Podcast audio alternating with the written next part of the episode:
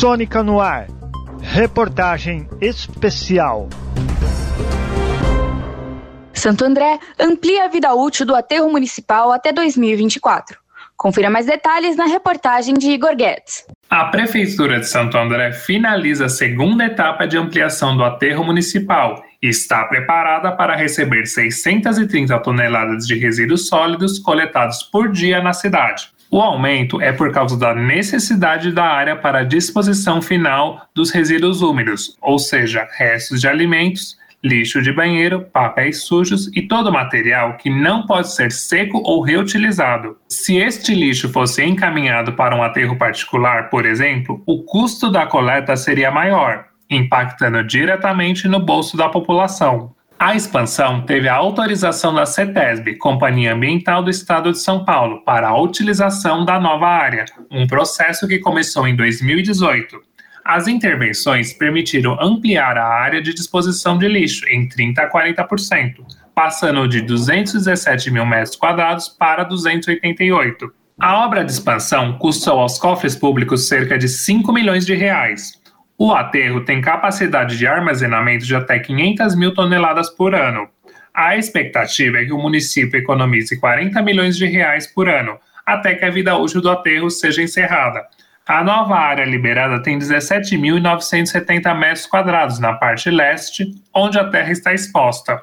Robson Moreno, arquiteto do Departamento de Resíduos Sólidos do SEMASA de Santo André, explica qual a importância do aterro para o município. Um lugar de disposição final adequada o custo, por exemplo, se você manda para aterros privados, que são a maioria dos aterros sanitários do estado de São Paulo, o custo é maior. Um exemplo o custo por tonelada em nosso aterro está em torno de 50 reais a tonelada. Se eu mando para um aterro particular privado, esse custo vai multiplicar por 3 ou 4, às vezes até 5. E também é, dentro do princípio das cidades sustentáveis, das cidades resilientes. Eu preciso fazer gestão dos efluentes gerados, dos resíduos gerados, das emissões geradas dentro do meu município ou procurar fazer a gestão de maior parte dele. A cidade faz parte da Política Nacional de Resíduos Sólidos e em 2012 foi elaborado o Plano Municipal de Gestão Integrada de Resíduos Sólidos de Santo André.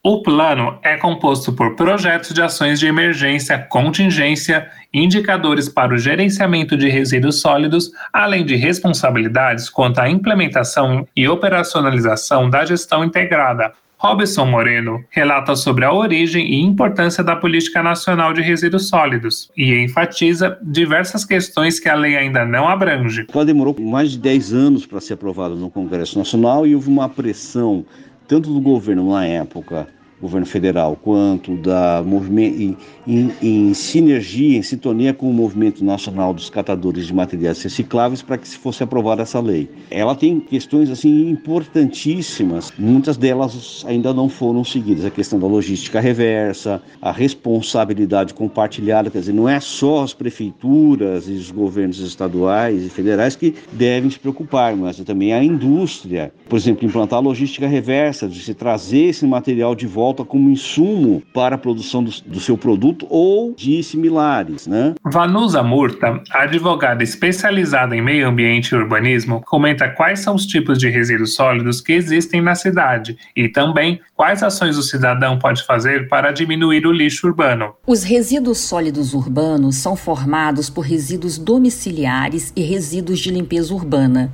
Os resíduos domiciliares são aqueles formados domesticamente, os gerados nas residências das pessoas. Os resíduos de limpeza urbana, por sua vez, são os originários da varrição, limpeza de logradouros e vias públicas e outros serviços de limpeza urbana. É importante que o cidadão contribua para reduzir a necessidade de limpeza urbana e, para isso, deve ser conscientizado dos riscos do lixo em vias e demais áreas de uso pelo público.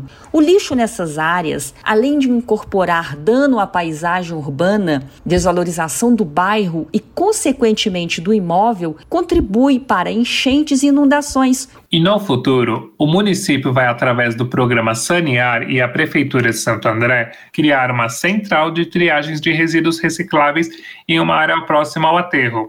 Além disso, está em andamento a parceria público-privada para proposições de projetos, estudos e alternativas para a modernização e melhoria da gestão de resíduos de Santo André o que a médio prazo poderá apresentar novas metodologias e ferramentas para a disposição final dos resíduos orgânicos gerados no município e determinar o momento e espaço de quando o aterro vai terminar. Esta reportagem teve a locução, edição e produção de Igor Guedes, trabalhos técnicos por Léo Engelman e orientação da professora Filomena Salemi.